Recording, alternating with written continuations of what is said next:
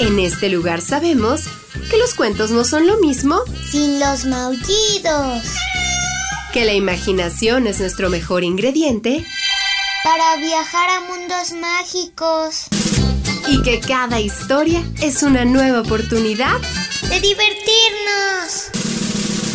Están en el lugar correcto.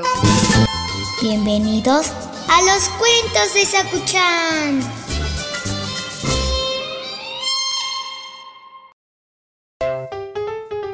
Saku-chan, ¿te gustan los museos? A mí me encantan los museos y hoy te voy a platicar de uno muy especial. Es un museo donde todos están callados. Acomódate. El cuento de hoy se llama El Museo del Silencio. El pequeño Valentín estaba fascinado por Gabriela. Era la niña más lista, simpática y maravillosa que había conocido nunca. Gabriela era nueva en el colegio. Se había mudado hacía poco tiempo a la ciudad. Desde el primer día que la vio, el pequeño Valentín soñaba con ser su amigo. Pero le daba mucha vergüenza acercarse a ella, no sabía cómo hacerlo, y pensó que si organizaban pronto una excursión en el colegio, podría sentarse a su lado en el autobús y preguntarle si quería ser su amiga. Y por fin había llegado ese momento. La maestra había anunciado que la próxima semana visitarían el Museo del Silencio. Valentín no comprendía qué es lo que podrían contemplar ahí. El silencio no se podía ver, no se podía escuchar, no olía nada. Tampoco se podían reunir distintos tipos de silencio, ni mucho menos meterlos dentro de las vitrinas. La curiosidad se apoderó de Valentín, tanto que casi se olvidó del viaje en autobús junto a Gabriela. ¡Qué intriga! ¿Qué guardan en el Museo del Silencio, mamá? Pero su mamá no contestaba. ¿Qué hay en el Museo del Silencio, papá? Y papá se quedaba callado. ¿Qué veremos en el Museo del Silencio, maestra? Pero la profesora respondía con silencio.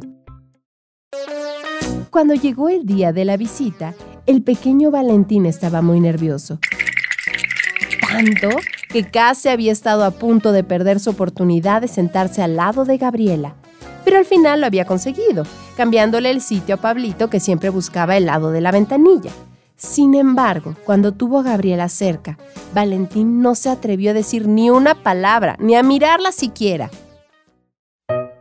Al entrar en el Museo del Silencio, lo primero que llamó la atención de Valentín fue un gran cartel en la puerta que decía prohibido guardar silencio. Después, toda la clase pasó a una sala enorme. En ella se acumulaban botes y botes de cristal que guardaban palabras escritas con distintos tipos de letra y en diferentes colores. Unos eran muy pequeños y se exponían en largas vitrinas de estantería. Otros más grandes estaban colocados sobre pedestales en los rincones.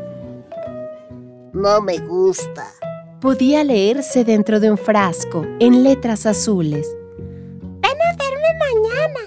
Era el mensaje que con caligrafía caprichosa se escondía dentro de otro bote de cristal. Lo rompí yo. Decía otro de los frascos. En medio de la gran sala, justo en el centro, había una solitaria vitrina. ¡Te quiero! era el mensaje que guardaba. Valentín no entendía nada. ¿Qué clase de museo era ese? ¿Qué interés tenía un puñado de palabras encerradas en cristal? Entonces su profesora habló. Bienvenidos al Museo del Silencio. Aquí se guardan las palabras que nunca se dijeron, esas que se quedaron atravesadas en la garganta. Al convertirlas en silencio, algunas de estas palabras acabaron separando a las personas. Otras hicieron perder una gran oportunidad. Por eso ahora se conservan en el Museo del Silencio. Se guardan en frascos de cristal porque es frágil, como los miedos. Romper el temor de decir lo que se desea decir es más fácil de lo que parece. Entonces Valentín comprendió, lo entendió todo. Cuando finalizó la visita e iba camino al autobús, reunió todo el valor que pudo y se acercó a Gabriela y al decir lo que nunca había dicho, ocurrió lo que nunca había ocurrido. Colorín colorado, este cuento ha terminado. El que se quedó sentado, se quedó pegado. No, yo espero que sí, Sakuchan. Yo creo que sí se hicieron amigos, porque ocurrió lo que nunca había ocurrido.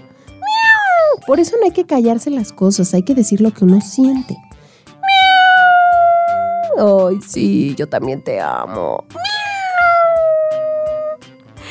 Gracias por su escucha, por disfrutar de estas historias junto a nosotros.